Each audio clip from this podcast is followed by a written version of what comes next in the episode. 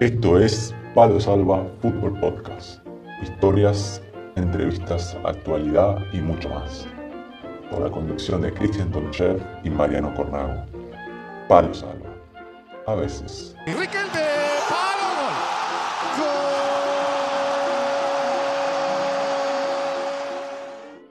Bienvenidos a todos a Palo Salva a veces, el podcast del fútbol terrenal, del fútbol modesto, del ascenso en diferentes países. Mi nombre es Mariano Cornago y estamos junto a Cristian Tonchev en la conducción de Palo. ¿Cómo estamos, Cristian? Buen día, hola, bueno, buenos días a todo el mundo. Un placer saludarlos. Todo bien, gracias a Dios.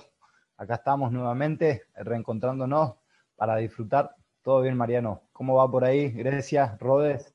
Todo bien por acá, la verdad que ya estamos a verano a pleno, la gente ahí llore, pasa ahí con, eh, con las toallas para la playa, así que acá ya está el verano instalado, no se va. Y ahí te veo ahí que no se, se ve un poco gris. ¿Qué pasa ahí en, Córdoba? ¿No, no salió el sol hoy? No, vos sabés que hoy, hoy amaneció un poquitito fresco, nublado, totalmente nublado el cielo hoy aquí en, en Córdoba está fresquito, aproximadamente unos 18 grados, han bajado un poco las temperaturas, está fresquito, agradable, así que nada, lo de aquella vuelta que había dicho en aquella entrevista de Matías de que tenía el busito ahí al lado, bueno, hoy por ejemplo lo, voy a utilizar porque está un poquito fresco, pero creo que luego con el pasar de las horas, creo que a la tarde irán subiendo las temperaturas estás a tono con, el lugar donde vamos a ir hoy, porque donde nos está esperando el invitado, el, clima está prácticamente igual. Es verdad, claro, claro, es verdad, es verdad. Estamos, vamos a ir a un, a un lugar donde aproximadamente el verano es, eh, es, casi un otoño más que verano. Y bueno, Cristian, querías dar, eh, mandar, bueno, un mensaje querías dar antes de empezar la entrevista. Sí, nada, como bueno, le dejamos claro a, los oyentes, a las personas que, vamos grabando, vamos grabando y obviamente los programas van saliendo eh, luego con el transcurrir de la semana, no es en vivo, van siendo grabaciones que lo vamos eh, compartiendo eh, semanalmente. Y nada, como ayer fue 25 de mayo, Día de la Patria Argentina, queremos enviarle un feliz Día de la Patria a, nuestra tierra, a toda la gente eh, argentina, a nuestra familia. Y nada, desde aquí somos argentinos sobre todo y llevamos, llevamos con nosotros la patria, así que feliz Día de la Patria para, para todos los argentinos. Así es. Y bueno, Cristian, ahora sí, marchamos para encontrarnos con nuestro invitado de hoy. Vamos a encontrarnos con Victoriano Frágola. Dale, Mariano. Me gusta ser Diego Pelusa, Maradona, hijo de puta, bueno, normal, ignorante. Me gusta ser como soy.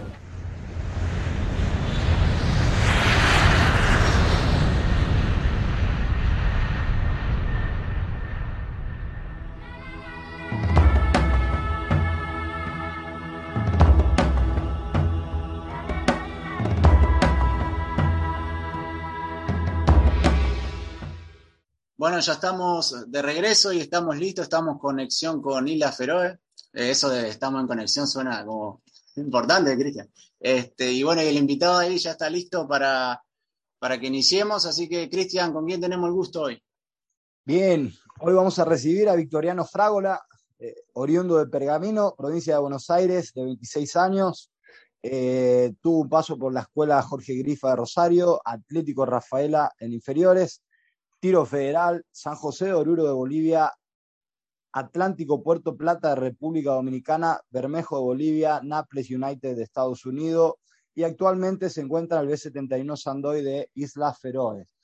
¿Qué tal, Franco? Buenas tardes, ¿cómo estás? Un saludo, un gusto saludarte, eh, un placer de que nos atiendas y, nada, bienvenido a Palo Salva. ¿Qué tal estás? Hola, bueno, ¿qué tal a todos? Eh, hola, hola Mariano, hola Cristian. Y bueno, un gusto estar acá compartiendo esta nota y, bueno, también contar esta experiencia para que también eh, otros, otros chicos y otras personas puedan conocer la otra cara de la moneda del fútbol que, bueno, por ahí no, no, se, no se aprecia tanto porque siempre se pierde mirando la primera de, Europa. Y bueno, también hay otra cara en, en, el ascenso europeo que bueno, hay muchos jugadores argentinos también ahí jugando. Victoriano, vos estás en, Isla Feroe, ¿en cuál de las islas está? ¿Porque en, Sandoy o estás en, otra? Sí, yo estoy, el, la isla se llama Sandoy, está al sur de la isla eh, Straymore, medio, nombre, medio raro el nombre. Es eh, al sur de la isla más grande. Acá en la isla hay una población de 2.000 habitantes que se divide, hay cuatro o cinco pueblos alrededor de 500 habitantes cada uno y es el, único club que está acá, es el, B71 Sandoy. Y ahora yo estoy en el pueblo que estoy, se llama Scopum. Bien, Franco, para, para, la gente que nos está escuchando, para los oyentes, sitúanos un poco en el mapa cerca de qué países, dónde exactamente en el punto del mapa se encuentra Isla Feroes, para aquellos obviamente que, que no conocemos. Bueno, el, la isla se encuentra en, entre medio es como un triángulo formado entre Islandia, Noruega e Inglaterra. Está como en el medio de, esos tres países, en el medio del océano. Es como para que tenga una referencia, como las Islas Malvinas están en, en el medio, es una, un parecido, pero tiene más, la vegetación por ahí es más rocosa, tiene más acantilados y muy ventoso que te volás realmente mucho viento. Franco, el, tiempo cómo está ahora mismo por ahí? Y ahora, ahora está mejorando, está un poquito más, eh, más cálido, unos 7, 8 grados. Sí, pues eh, hace frío por ahí, ¿no? Sí, hace frío, pero un, 7, 8 grados se, tolera mucho más que uno, un 2 o 3 grados con viento y lluvia. Creo que, o sea, ahora está mucho, mucho mejor. Eh, lo que sí, también ya los días están muy largos ahora. Ahora está amaneciendo alrededor de las 4, 4 y cuarto, ya empieza a amanecer de la mañana. ¿Ahora mismo? Sí, y ah, eh, a la noche hasta las 11, 11 y media todavía hay como una claridad. Y después en esas horas, entre las 11 y media de la noche y 4 que empieza a amanecer, no, no, no es oscuro, es, es como una oscuridad clara. No, no está muy bueno, pero... ¿Vas a dormir igual o tenés que esperar que se oscurezca para dormir? Sí, ah, me cuesta un poco, yo creo que hasta que me acostumbre, pero siempre trato de, manejar un, horario entre las 11, 11 y media, ya estar en la cama. Aunque esté todavía claro, igual tengo que, todavía tengo que cambiar unas cortinas porque pasa claridad y hoy me levanté a, las 5 porque había luz en la pieza. Así que mm, es, ir ajustando un poco eso, pero siempre tratando de mantener un horario alrededor de las 11, 11 y media, porque si no, puedes seguir y no te das cuenta y capaz que, y eso que todavía no estamos en verano. Eh, claro. Ves esa claridad y decís, pero ¿por qué voy a comer si todavía es, a cenar si todavía es de día o, todavía puedo hacer algo si es de día, viste?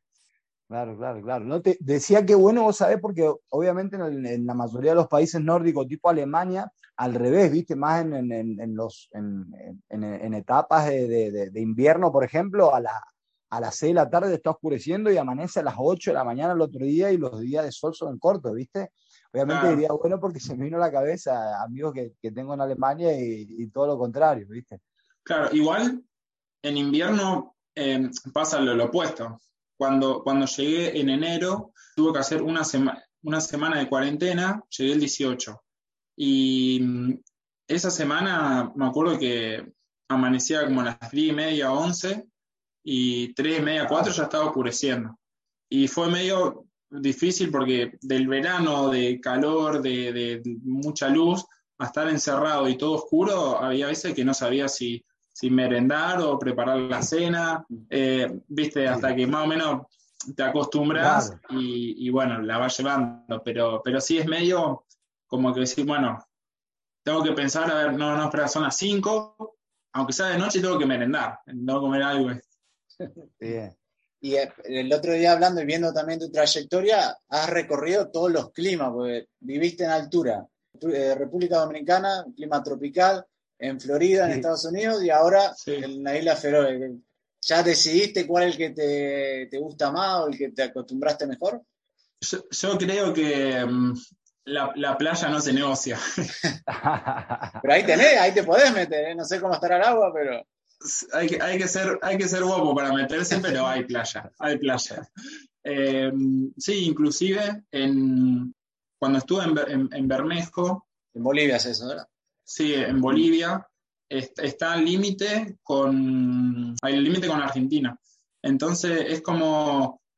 O sea, un clima muy muy húmedo y muy caluroso que me tocó hacer una pretemporada y fue, fue bastante difícil porque me acuerdo que eh, mucho calor, mucha humedad, entrenamos doble turno y había bajado como 3 o 4 kilos por el hecho del calor y la humedad y todo eso. Y, con la comida ahí en Bolivia no, no suelen ser la, ser la misma comida por ahí en Argentina que te da un buen bife, viste, generalmente es arroz, sopa, unos bifecitos que parecen una suela de zapato y no, no haces nada con eso, viste. Eh, pero, pero en general, sí, eh, yo creo que el, mejor clima está en, de los países que estuve en Argentina. Porque, no sé, el calor, sí, por ejemplo, en, el sur de, Estados Unidos, en Florida, está lindo todo, pero eh, llega un momento que cuando juegan el sintético y hace tanto calor, los pies te queman. una ampolla que te sale terrible y jugás parado, no, no te mueves. Pero, viste, las playas de Dominicana son, son hermosas. La altura también es un lindo desafío. Que está bueno evidenciarlo. Yo siempre quise ir a jugar a un, lugar con altura y, ver qué se siente. Así que bueno, ahora estoy experimentando todo junto, viento, frío, nieve. Tu primera experiencia en altura cuando salís de Argentina es el San José Oruro, ahí en Bolivia, ¿verdad? Claro, sí. Yo de vacaciones una vez recorrí Bolivia hace 20 días mm. y me acuerdo cuando llegué a la zona de altura, a ver, solo de caminar me, cansaba y también me, descompuse, era, me acuerdo que tenía que subir un poquito una cuesta y me quedaba sin aire.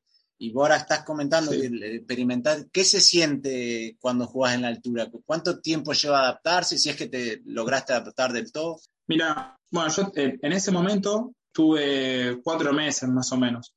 Y mm, para que el cuerpo realmente se adapte, te lleva alrededor de seis meses para decir, bueno, ya sos un jugador de altura. Pero en ese tiempo que yo estuve, la primer, eh, yo me acuerdo el, primer día cuando llegué que tuve que subir las valijas por la escalera al, del hotel y agarré y me tiré en la cama porque estaba agitado y yo digo, no puede ser, digo, todavía tengo que jugar pero después, a medida que, vas, que vas entrenando, viste, que vas en el día a día, te recomiendan mucho que salgas a caminar, viste, que, te muevas, y me llevó alrededor de entre tres semanas y un mes estar como adaptado a la altura. Pero sí, o sea, se sufre porque van, yo me acuerdo cuando llegué, habíamos hecho partido los dos o tres días y iban 20 minutos y le dije al técnico, no sé dónde sacar aire, y me dice, no, tranquilo, tranquilo, que ya te vas a acostumbrar. Y sí, después te acostumbras, es un ahogo continuo que después ya lo vas tolerando y decís, ok, eh, está el ahogo, pero tengo que respirar y, si por la que te, te pones nervioso, chao, eh, no, o sea, la pasás mal. Vitoriano, luego cuando bajás, por ejemplo, luego de ese proceso de adaptación, por ejemplo, decías eh, seis, seis, meses, tu cuerpo se adapta, luego mm. cuando bajás, por ejemplo, a superficie normal o, o llana, digamos, ¿Sacás alguna ventaja sobre, algún, algún oponente que, no haya entrenado, que no haya pasado por las alturas?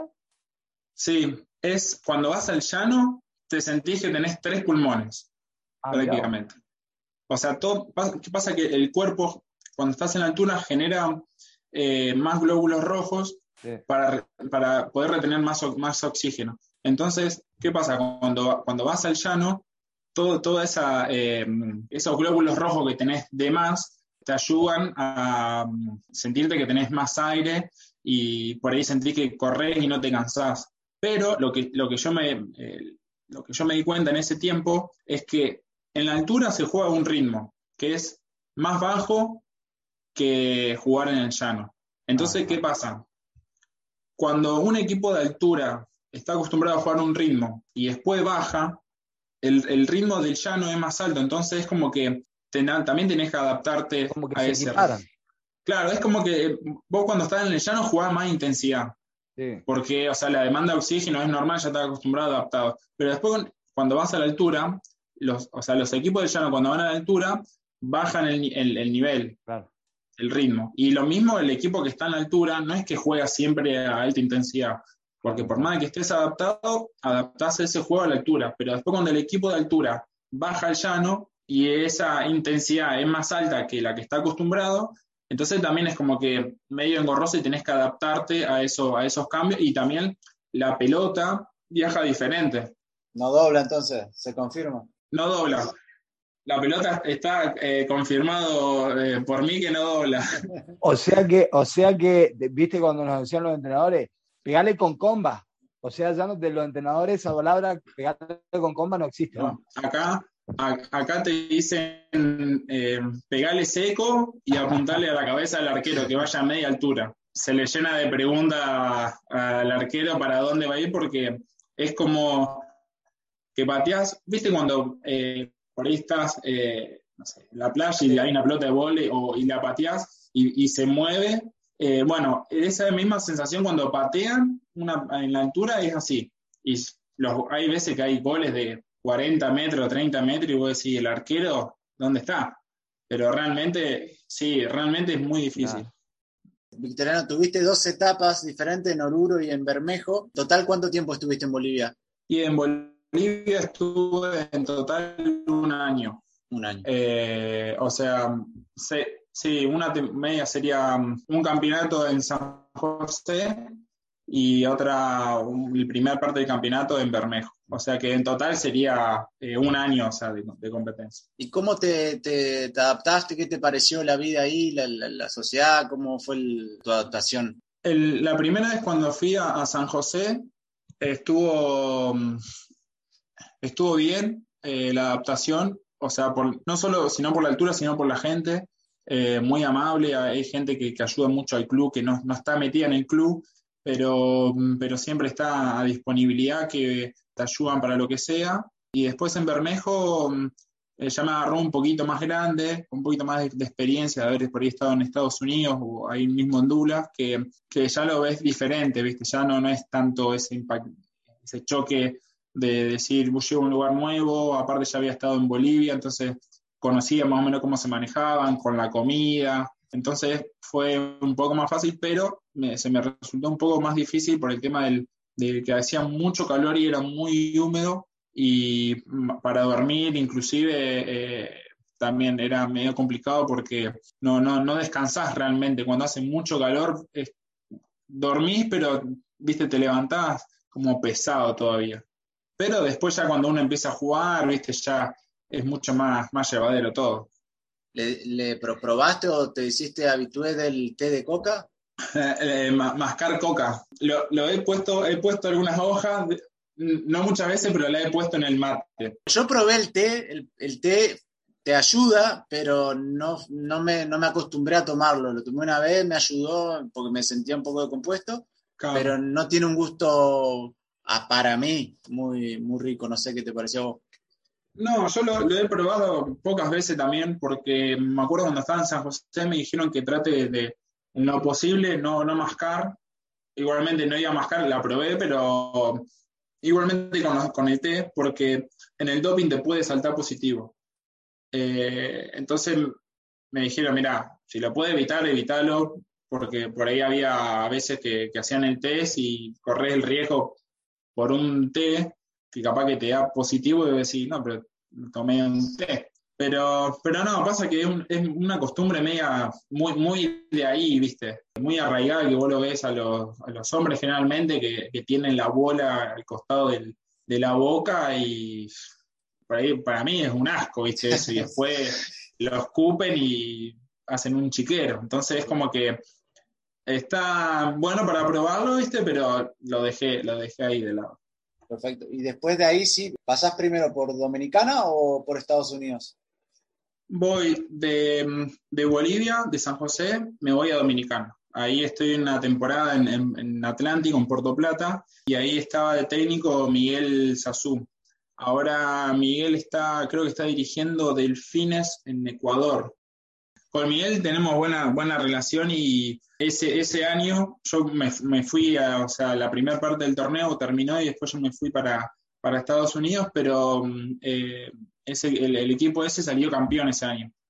Así que por un lado me quedó una espina de decir, podría haber salido campeón, pero bueno, me siento parte, por haber, claro. Y después, claro, y después de ahí me voy a, Estados Unidos, que juego eh, tres meses, o sea, lo que dura el torneo, y de ahí me voy para Douglas en Argentina, en el federal. En Estados Unidos jugás en el Naples United, que es un, equipo que se formó, se creó hace poco. Sí, sí, es, eh, es un equipo que el presidente es eh, argentino y bueno, lo formó hará, hará cinco, cinco, años más o menos. Y está ubicado en, la ciudad de, Naples, que a una hora y media de Miami, pero del lado del, del Golfo de México. Y el club está, sería, ahora sería como una cuarta de, Estados Unidos. ¿Es en la UCL? La, la NPSL. Ah, ok. Claro. Está MLS, porque viene la USL, después eh, ahí entre medio hay como una, como está la NISA y la USL One, USL Championship, hay como dos o tres ahí y después viene la NPSL y después más abajo de esa viene la UPCL. Y nosotros estamos en la NPSL, sería como una, como una cuarta de Estados Unidos. Victoriano, de Argentina, bueno, de Estados Unidos vas a Argentina, ¿no? Dijiste, y de Argentina vas a, Isla Feroe. No, de Estados Unidos, de esa vez que estuve, en 2017, voy para Douglas y estoy una temporada ahí. De 2017 a 2018 hago la temporada en Douglas.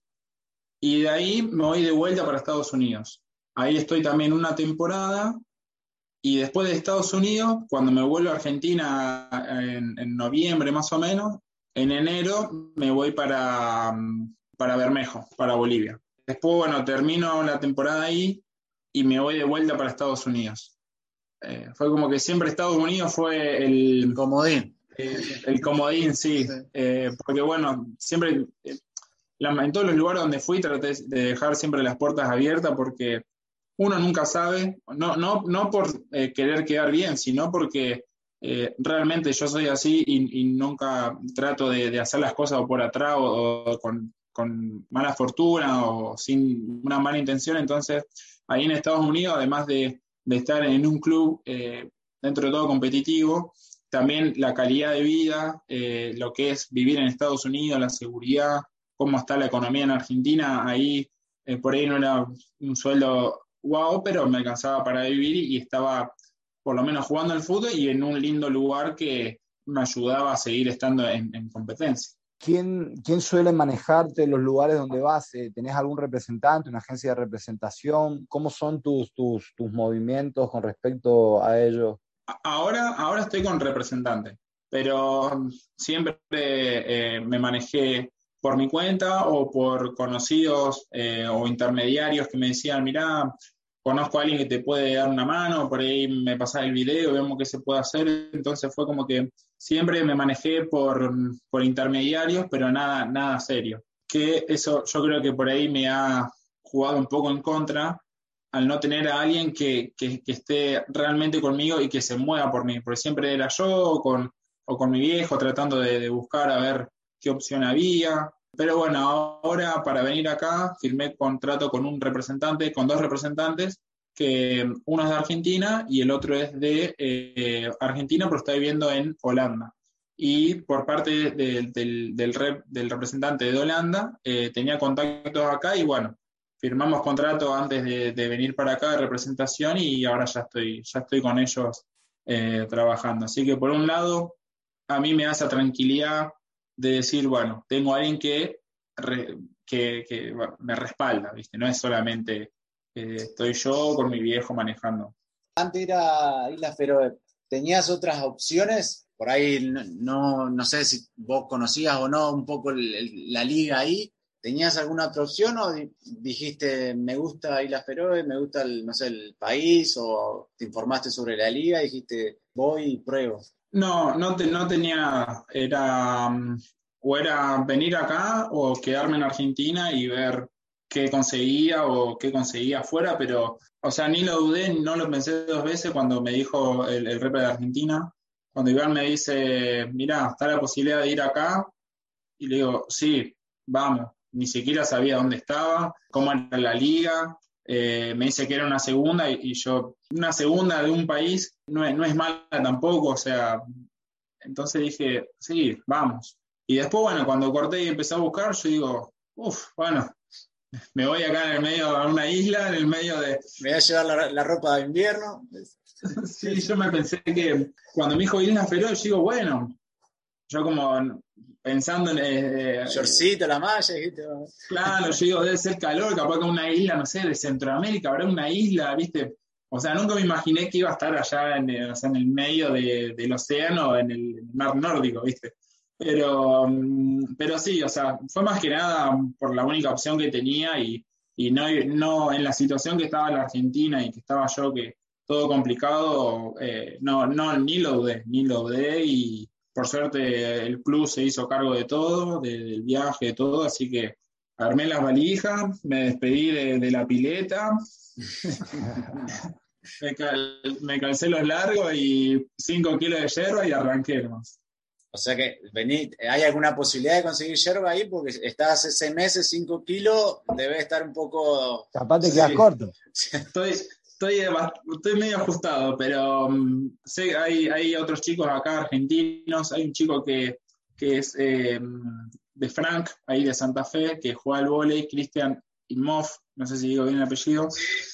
Y mm, bueno, cuestión que él ya pidió por internet se pidió 10 kilos de yerba y se compró Don Satur, todo, o sea, hizo un, combo, así que nada, me dice, mira, esta página yo lo pedí, así que más o menos tarda un mes, así que yo creo que estaba pensando ahora en junio hacer un pedido para que en julio ya me llegue, aunque sea, viste, algo de yerba, porque realmente ahora estoy, lo, estoy, lo, estoy administrando, solamente tomo más de los días de partido, bastante duro, pero bueno, la, la voy llevando, viste, me quedan 3 kilos va a tener que, va a tener que ponerla a secar al sol, si no. La alarga, che. No, si, si, hubiera sol la, pongo, pero con el viento que hay y nublado, yo creo que no, no me queda nada de lo que dejo ahí afuera para que se seque. Qué buena supervivencia la historia esta de largar la hierba. Me hace acordar al hermano. Mariano tiene un hermano mellizo en el cual compartió conmigo club y en Mata o en el lugar donde va, el mismo, el, la misma medida de un mate te mete dos termos. Capaz el otro día vos estás tomando mate, convídame uno y le decís, y había dado vuelta la hierba y, dale con el mismo. Sí. Una vez, Victoriano, te cuento, estuvimos en Malta juntos viviendo un mes y nos pasó eso, no teníamos hierba y usamos la misma hierba dos o tres días. Imagínate esos mates, eran intomables. Pero bueno, ¿viste? a veces cuando no hay hierba hay que buscarle la vuelta. Cuando hay hambre no hay pan duro. Claro. Yo lo jodo porque Mariano, su hermano, viven ahí en Nogoyá, en Ríos, muy cerca de Uruguay. Le digo, nada, pará, ustedes son uruguayos. Le digo, usted toma los mates como los uruguayos. Lo jodo. Es que yo, yo eh, me traje de, la Canaria. Ah, eh, había, sí, había conseguido ahí en el Carrefour de Pergamino, que estaba dentro de todo en precio, creo que estaba algo de 600 pesos. Y digo, chao. O sea, ni lo dudo, porque en definitiva con otra yerba, capaz que gastás más. Por ahí la canaria, viste, si la sabés, la sabés hacer rendir, te dura uno o dos termos fácil. Y yo digo, bueno, me llevo esta, y así que ahora estoy con el mismo mate, más o menos dos días seguro. El sábado y domingo tengo mate seguro, ¿viste? Pero después en la semana le estoy metiendo el café con leche, té, Encima, bueno, eh, eh, ayer eh, Victoriano me estuvo enviando fotos de la vista que tiene ahí donde él vive, que es espectacular, montaña, el mar, ideal para tomarse los mates. Para la gente que nos está oyendo, obviamente, Victoriano, intenta, intenta describir tu, el, paisaje para la gente que, nos escucha, intenta describir, a ver, ¿qué estás viendo ahora, por ejemplo? Bueno, ahora, estoy viendo una montaña, no, no son montañas altas, pero es eh, rocoso y tiene como una capa de, es como un colchón de, pasto húmedo. Es como un, ¿cómo decirlo? Como un no, no, no sé cómo explicarlo, pero es como un colchón de pasto. Se ve verde. Se ve amarillento anaranjado. Sí, ahora un poco verde, pero muy, muy rocoso y también mucho, mucho excremento de oveja por todos lados. Contanos, contanos un poco, contar a la gente, a los oyentes, cómo es el, día a día de Victoriano, un argentino ahí en Islas Feroes. Eh, bueno, el día mío es ahora, espero que no sea siempre a las cinco y media de la mañana,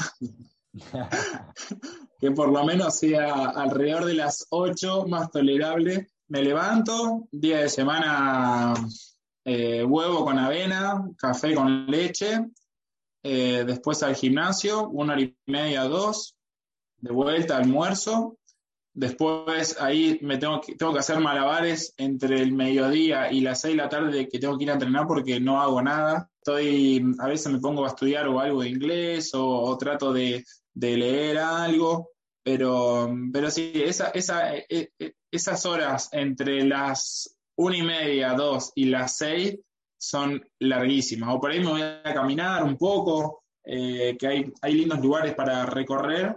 Pero bueno, después me voy a entrenar, entrenamos de 6 a 8 porque la mayoría, hay, hay algunos chicos que todavía están, están en la escuela, tipo en el college, que le dicen acá, eh, y otros que trabajan, entonces ese horario es como el que todos pueden. Así que, mm, así que bueno, en, un principio me habían dicho que también estaba la posibilidad de, trabajar, porque bueno, o sea, pasar de estar solamente entrenando dos horas al día y después estar todo el día sin hacer nada, entonces como que también no, no, no está bueno para, mm, para la cabeza, porque mucho tiempo sin, sin, hacer nada, sí, me, yo me la rebusco, voy al gimnasio, o por ahí eh, me pongo a hablar con alguien por teléfono, videollamada, pero después necesitas por ahí hacer algo un poquito más productivo.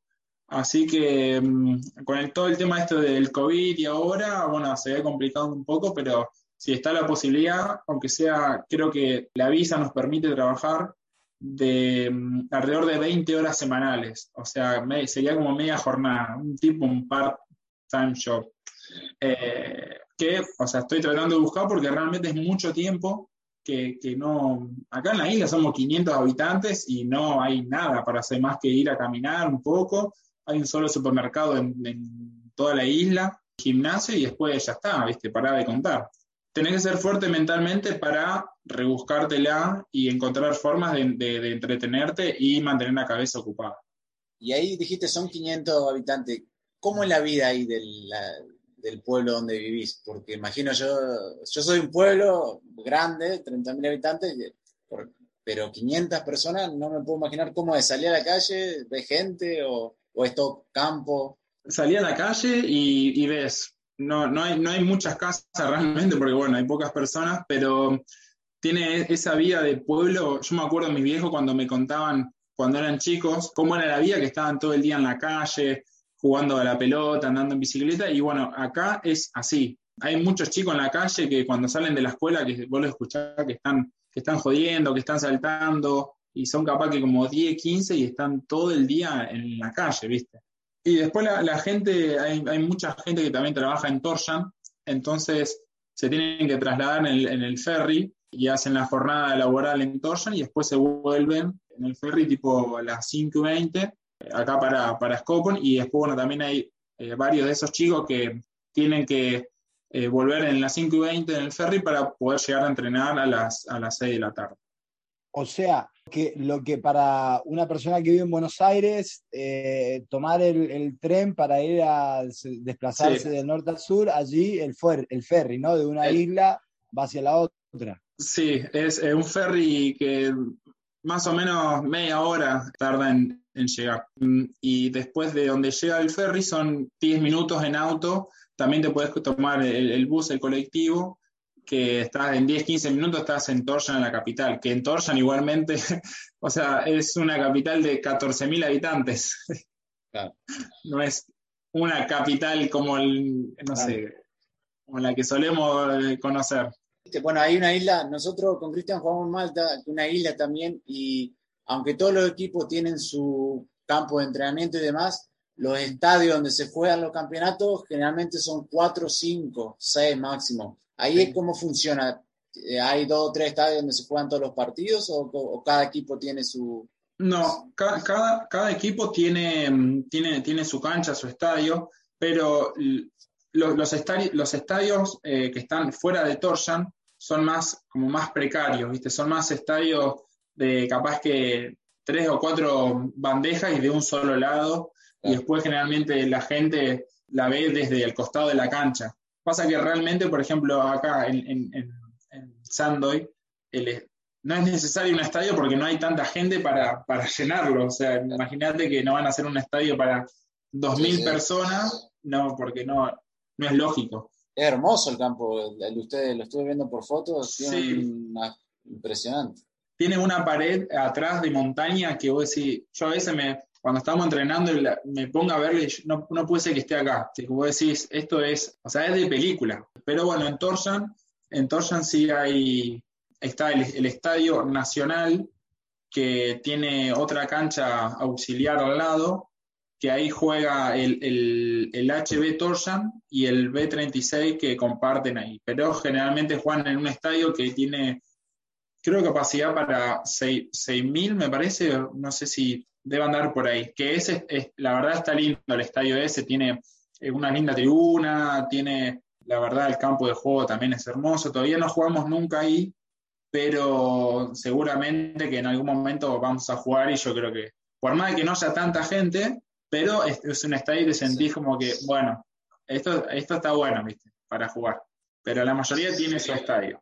¿Cómo es el nivel de Isla Feroes eh, con respecto, por ejemplo, a primera división, segundo? ¿Cómo es el formato? Por ejemplo, tengo entendido de que en, primera están las, clasificaciones a, a, a Champions, para previa de Champions, de Europa League.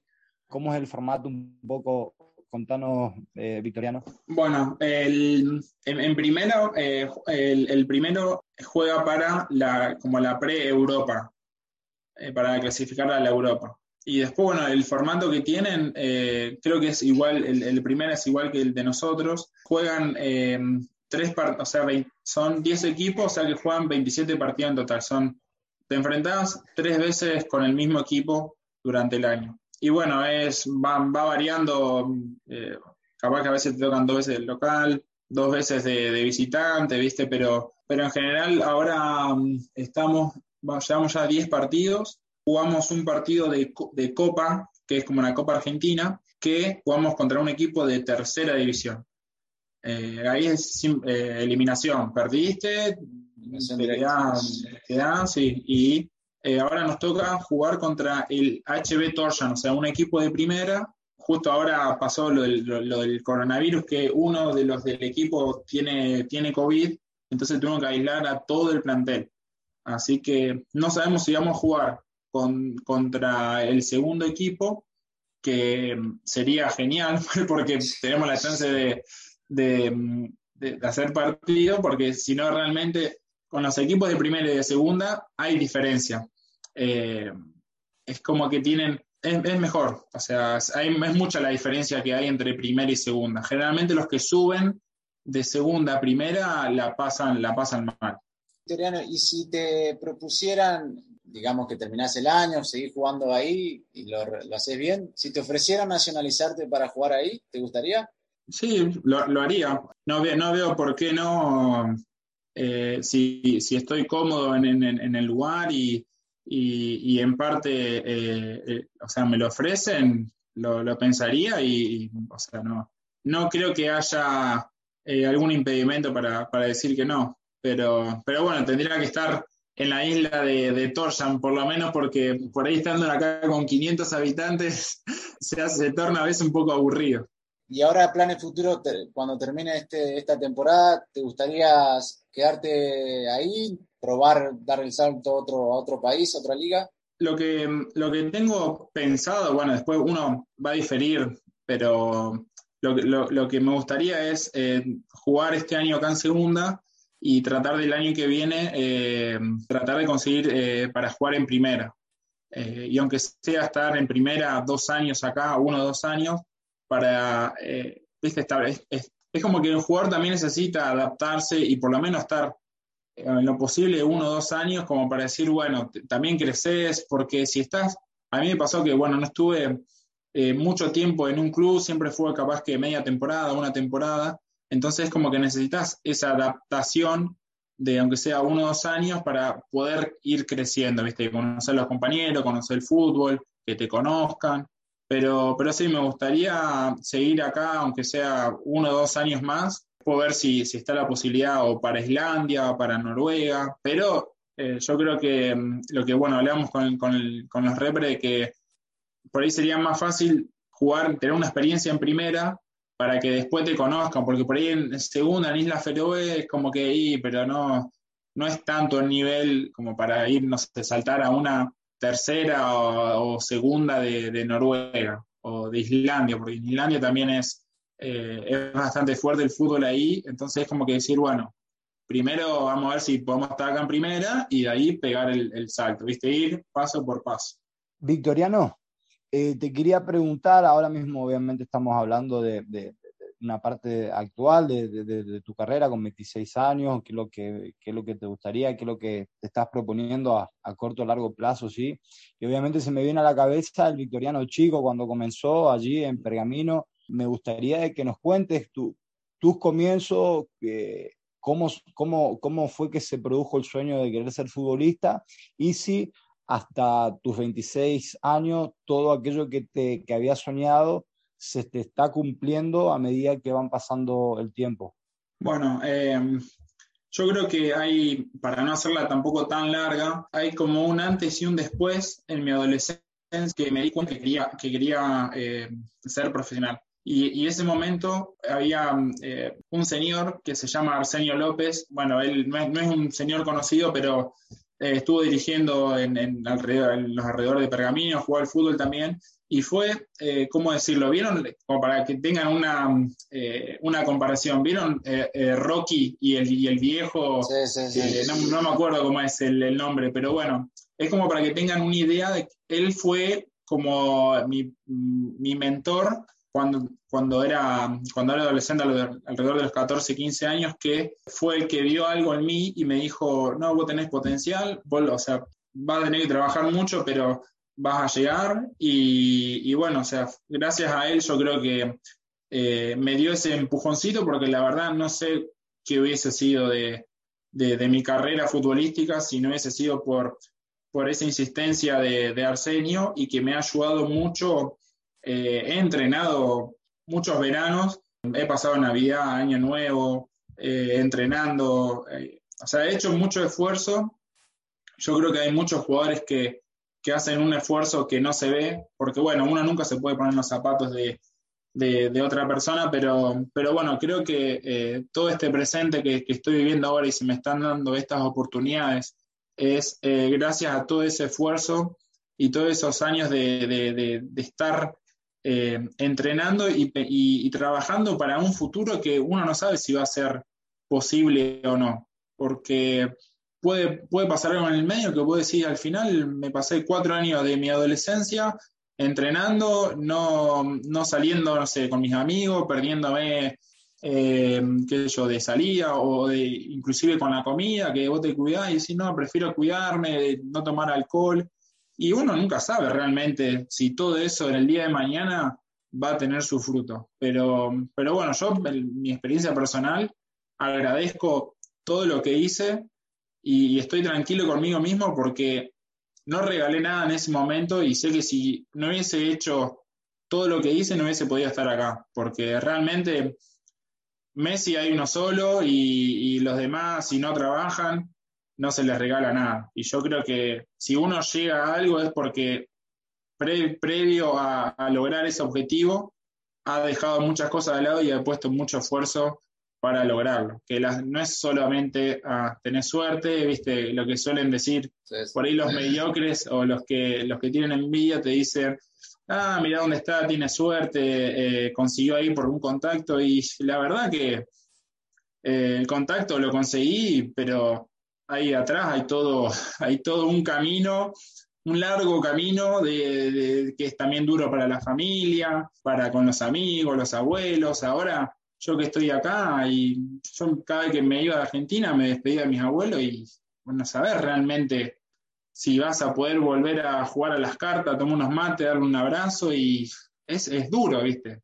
Ah, estás viviendo en Europa o como ustedes que también deben tener familiares en Argentina y sí, es lindo estar en Europa o estar acá viviendo tranquilo, pero hay muchas cosas que se dejan de lado Exacto. Y, no, es tan fácil como decir, estoy acá en Europa jugando al fútbol y en el día a día estoy lejos de mi familia, estoy lejos de, las costumbres mías, de mis perros, no sé. Eh, son detalles, pero bueno, yo creo que hoy en día todo ese esfuerzo eh, estoy agradecido de, haberlo hecho. Toriano, te quería preguntar acerca de tu mentor. ¿Tenés contacto con él en la actualidad? ¿Sabes algo de él? Sí, sí. No, no, no, hablo porque, bueno, no tiene WhatsApp, porque es una, ya, ya es una persona grande, pero sí me comunico con, por medio, hago como un, teléfono de compuesto. Hago eh, mi papá, la hija de Arsenio y la hija de Arsenio habla con él. Entonces como que la cadena me, nos vamos pasando mensajes. No hablamos seguido, pero capaz que una vez al mes siempre eh, hay un audio que de 10 minutos que me manda, después yo le mando otro, así que sí, se mantiene, se mantiene el contacto. Me alegro y obviamente te preguntaba porque eh, así como sobre mi persona no suelo muchas veces eh, a veces pegarle un palo a gente que, que, no le hace bien al deporte. En este caso suelo hacer un paréntesis y te preguntaba por eso mismo, por Arsenio, por, por honorificar el gesto que ha tenido con vos cuando tenías 14 años, cuando estabas en una etapa de adolescencia, en haber puesto en vos una, una semilla muy productiva, de enviarle un saludo y obviamente de, de, darle la enhorabuena por, por, por, por haber confiado en vos y haberte puesto una semilla de confianza en el cual hoy estás disfrutando de él. Así que le mandamos un saludo de acá a Arsenio por, por ese gesto y, y, y, llamo la atención a que haya más eh, gente como Arsenio involucrada en el fútbol formativo sobre todo.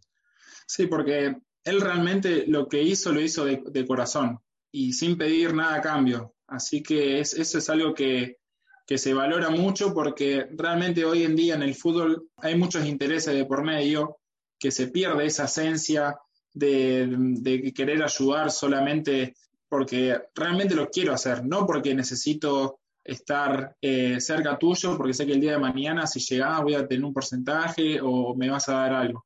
Y realmente que uno brinde su tiempo para con otra persona, eso o sea, es impagable porque el tiempo es de uno y lo que uno hace con el tiempo no, no vuelve atrás. Entonces, esa, esa clase de personas debe haber un montón que que siempre quedan abajo de la alfombra, que no se conocen, pero bueno, yo siempre con Arsenio, cada vez que tengo la, posibilidad de hablar con él o si me preguntan cómo fue mi adolescencia, siempre lo nombro porque es, alguien que, siempre va a estar en mí, inclusive cuando deje el fútbol, no solo eh, inculcando valores dentro de la cancha, sino fuera, que eh, es como un, mentor de la vida. Eh, son esas personas que tienen las palabras y tienen el, modo de decir las cosas que te, o te hacen poner la piel de gallina y te movilizan o te paralizan y vos decís, no, no, está loco este tipo, ¿viste? Eh, pero, pero sí, Arsenio, la verdad que eh, siempre, va a estar presente eh, en mi vida. Le mandamos un saludo a Arsenio si tiene la posibilidad de escucharnos y la verdad que sí, gente, este, gente que hace las cosas sin esperar nada a cambio, solo por ayudar a los demás y eso es muy valorable. Así que bueno, Victoriano, para terminar, eh, tenemos preparado ahí un ping-pong que Cristian te, va a realizar cortito como, para, como para terminar de forma amena esta entrevista. Dale. Sí, bueno, Arsenio, no, no te pongas nervioso. Obviamente es una manera de conocerte más, obviamente para las personas, los oyentes que no, que no te conocen, aquellos, aquellos que, no, que nos escuchan, ¿no? Para, para, es una manera de algo íntimo tuyo, así que nada, eh, abrite eh, con, lo, con lo que mejor pueda y, nada, vamos al ping-pong. Dale, arrancamos. ¿Ídolo o ídola? Mi viejo.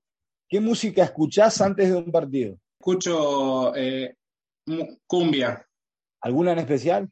Y ahora estoy escuchando Partusa, eh, la del Dipi, porque sí, estoy, estoy con los chicos tratando de, inculcarle la cumbia, así que todos me piden en los vestuarios que dice, la la Hasta que cantaba el Neymar y todos los muchachos, claro. Claro, sí, sí, así que eh, estoy tratando de inculcarle esa, esa cultura, ¿viste?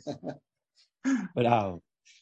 ¿Qué fue lo más loco que hiciste por el fútbol? Oh, esa es buena. Eh, lo más loco que hice por el fútbol, ah, ese silencio me mata. No, yo creo que, o sea, lo más loco he ido a trabar con la cabeza. Es lo- me me he abierto la. Tengo cinco puntos en la cabeza que fui a chocar un cabezazo y innecesario ese cabezazo, pero era, era la pelota o el hombre, así que ¿Se llevaron los tres puntos por lo menos o no? Además de los puntos en la cabeza. yo creo que nos llevamos. ci- Cinco puntos fue ese partido. ¿Qué cosa no podés dejar de hacer antes de un partido? Eh, sé que suena, suena medio incómodo, pero ir al baño. Número uno, número dos. Eh, número dos. Yo también se me pasaba igual. Y inclusive es como que, pero no, no estoy nervioso, pero es, es una sensación de Ya estoy listo. son como estoy listo. ir, tenés que, tenés que estar livianito. Una virtud de Victoriano, Eh, una virtud de Victoriano sería mm, ser eh, persistente, una persona persistente. muy importante para quienes desean concretar sus sueños. sí. Sí. Un defecto de Victoriano, Un defecto, un defecto sería que no, hay veces que, que pienso, mu- pienso mucho y tendría que dejar fluir un poco las cosas y no, no darle tanta vuelta y quedarme con cosas eh, dando vuelta en la cabeza. Dejar, soltar, soltar. una liga o país donde te gustaría jugar o vivir. Me gustaría, me gustaría jugar en, en Alemania y, y vivir mm, en Europa en general. Me, me gustaría vivir en todos los países un tiempo con el fútbol. Salir con los amigos de joda toda la noche o quedarte en el sofá comiendo algo y mirando la tele. Yo creo que, yo creo que sería, son muy tentadoras las dos. Si no estaría jugando al fútbol, sería salir de joda. Pero hoy, hoy en día estoy, eh, prefiero quedarme en, en el sofá mirando la tele y en vez de, com- de comer algo, tomar unos mates. Jugador más desordenado con el que viviste. Uh, jugadores, jugadores más desordenados. Bueno, jugadores. En la pensión, en la pensión de Grifa, cuando estaba allá. Oh, éramos 54 monos en tres piezas y eso era, eso, eso sí que fue, fue bastante duro porque era, era, eso era una selva. Imagino esas pensiones, mamita querida. No, mira, te cuento una. Estábamos eh, ya todos durmiendo, tipo tres y media de la mañana. Había uno que estaba en el baño y otro que lo estaba esperando afuera para, para pelear. Y, y le decía, dale, dale, salí que te vea. Y el otro, esperá que termine y salimos. Y cuestión que después empezaron a escuchar los portazos. el- No, no, o sea, y vos decís, loco, son las 3 de la mañana, están jodiendo, uno quiere dormir y, y estos se están peleando. Y así era todas las noches, había algo nuevo para, ¿viste? para, para ver o para escuchar. 50 personas, imagínate. No, no, y no, no 50 personas, 50 salvajes de entre 11 y 16, 17 años. Jugador más jodón con el que jugaste. Un cordobés, un cordobés en, en Bermejo, eh, Diego, con Diego. Ma- no me acuerdo, no sé la cantidad de, de chistes y, y cuartetos que he escuchado con ese, con ese, con ese muchacho. Generalmente siempre, eh, es verdad, el cordobés tiene, tiene acá, acá en, en- en España, en España generalmente se le llama a esta persona como que tiene un salero, se le llama un salero. Allá Sí. en Argentina como que son jodones, el cordobés generalmente es así. Sí. Sí, sí.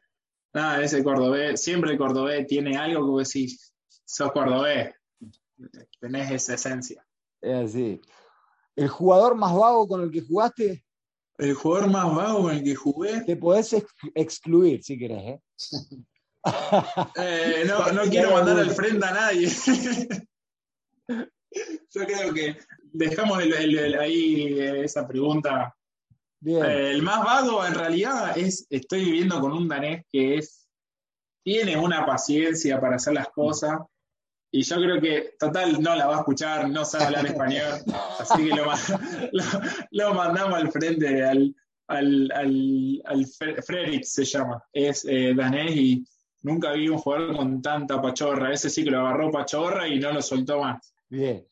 Mejor amigo o amiga que te dejó el fútbol. Cristian, eh, el mejor que ahora es como un hermano que yo sé que puedo poner las manos en el fuego con él es eh, Cristian Blanco, él está jugando ahora en Estados Unidos y fue gracias a él que yo fui a Naples. Y él, bueno, ahora está viviendo allá, así que seguramente le va a escuchar, así que le mando un, abrazo grande y bueno, ya sabe, ya sabe eh, todo lo que es para mí, así que no, no lo voy a aburrir con, la zaraza de, amistad y hermandad. Si, si, querés, emocionarte, quebrarte, que no, nos garpa para el renting. no, no, no, le, no, le, voy a dar el lujo a, a Cristian, mira. ¿Qué cosa o persona te llevarías o hubieras llevado a los lugares donde viviste? A mis perros. ¿Cuántos perros tiene Victoriano? Eh, Victoriano actualmente tiene cuatro perros. ¿Raza en concreto?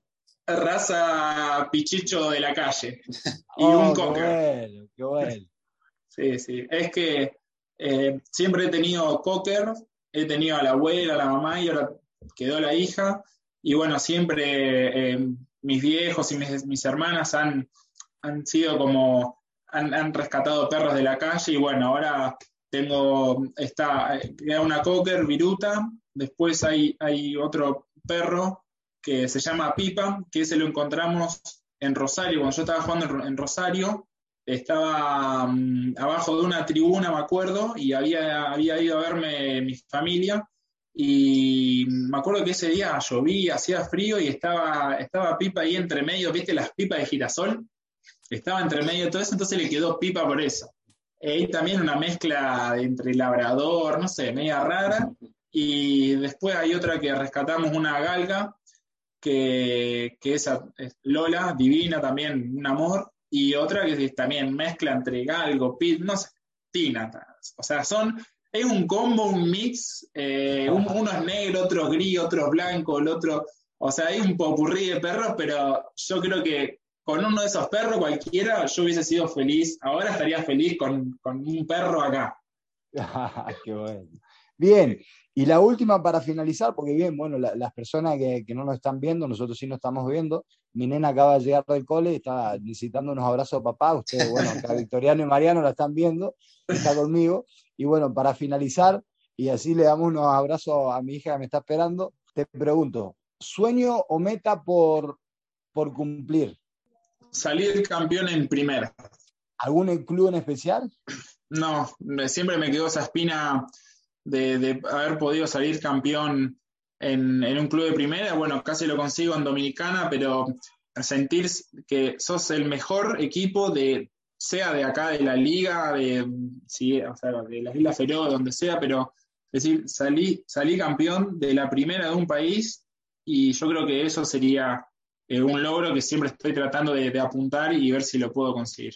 Eh, bueno, Victoriano, vamos a intentar de aquí, de Palo Salva, siempre eh, atentos a ver si, si lográs ese, ese, sueño, meta, que lo más seguro, lo más probable, que creo, con lo poco que hemos, hemos compartido ahora mismo, lo vas a, lo vas a cumplir porque obviamente ahí está tu, tu, vivencia, tu muestra, tu muestra viva de que tenés persistencia, trabajás por ello, estás en un lugar de 500 personas, muchas horas aburrido eh, y estás ahí en pos a, tu sueño. Así que nada, te agradezco desde ya y desde siempre eh, tu tiempo, habernos atendido y la posibilidad de que muchos oyentes, muchos chicos que están eh, incursionando en sus sueños, te conozcan y nada, gracias Victoriano por este momento, este espacio y un placer haberte escuchado y compartido. Bueno, gracias a usted también. Y bueno, déjame también darle un consejo a esos chicos, adolescentes que, tienen un sueño eh, de llegar. llegar a la primera no es solamente llegar.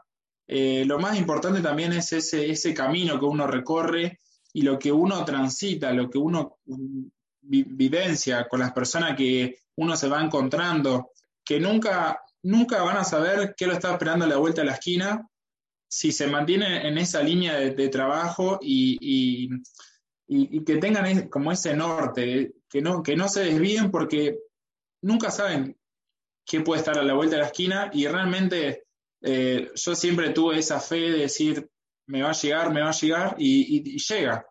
Eh, así que es más que nada que, bueno, que no pierdan ese, esa ilusión y ese fuego interno, que esa llama, que por más que a veces esté en piloto, pero que no se apague, que se mantengan día.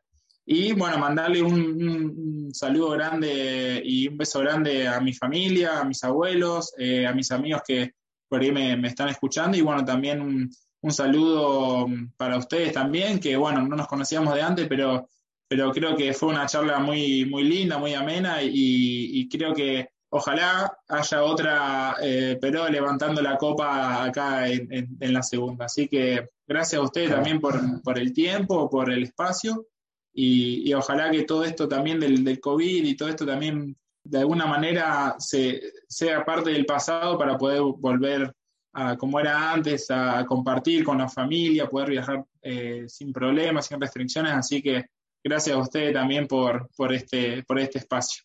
No, gracias por tu tiempo, Victoriano, por compartir tu historia, por el mensaje para, sobre todo para los chicos. Como vos decís, hay que ser persistente y siempre estar listo porque nunca se sabe cuando puede llegar el momento, así que invitamos a todos los que quieren llegar y a primera, a, primera me refiero a jugar en cualquier, vivir del fútbol, que, sigan intentando y trabajando, que, nunca se sabe cuándo puede llegar el momento. Te vamos a seguir y ojalá que, salga todo bien, que pueda cumplir tu objetivo, que el año que viene puedas estar jugando en primera y te vamos a estar siguiendo en contacto y obviamente eh, ya daremos una segunda parte de esta entrevista. Un abrazo grande y muchísimas gracias, Victoriano. Abrazo, Victoriano. Hasta luego. Estás escuchando, a los Salva. A Salva. Bueno, ahí pasaba Victoriano Frágola desde Islas Feroe. Estuvimos hablando un buen rato, nos contó, bueno, cómo es su vida ahí, las costumbres, cómo llegó, su pasado por Bolivia, por Estados Unidos, por el Federal de Argentina, así que es muy interesante todo lo que nos contó Victoriano. Realmente sí, muy bueno, muy bueno. Además es eh, Victoriano es un chico muy, muy amable, muy, muy de hablar, así que se hizo una charla amena y, la hemos pasado como si fuese de que estábamos hablando con, con, un amigo que conocíamos hace mucho tiempo, desde que hemos conectado, así que nada, la verdad que interesante. Eh, y muy bueno el mensaje que ha dejado a los chicos, a, los jóvenes sobre todo, en qué consiste y realmente soy muy, muy partidario de ello, ¿no? es más, así lo, lo he plasmado en, en, uno de los artículos que, que, escribo en mi blog. Así que nada, Mariano. Sí, si alguien está cerca ahí de Islas Feroe, si le quiere mandar un poco de yerba, que dice que se estaba quedando, se estaba quedando un poco escaso, este, que le mande un poquito a Victoriano. Exactamente, exactamente lo contactamos y que, y, que, que le pueda llegar. Muy bien. Cristian, si la gente nos quiere seguir, nos quiere mandar algún mensaje, ¿dónde lo puede hacer? Le, contamos a la gente que siempre estamos abiertos a las sugerencias, consejos, críticas, todo lo que, lo, que se les ocurra. Obviamente algunas cosas las tomaremos, otras no. Pero no, nos encuentran en las redes sociales como en Instagram, en, Twitter, Facebook eh, y en nuestro canal de YouTube. Así que nada, estamos, estamos aquí para ustedes y ustedes para nosotros.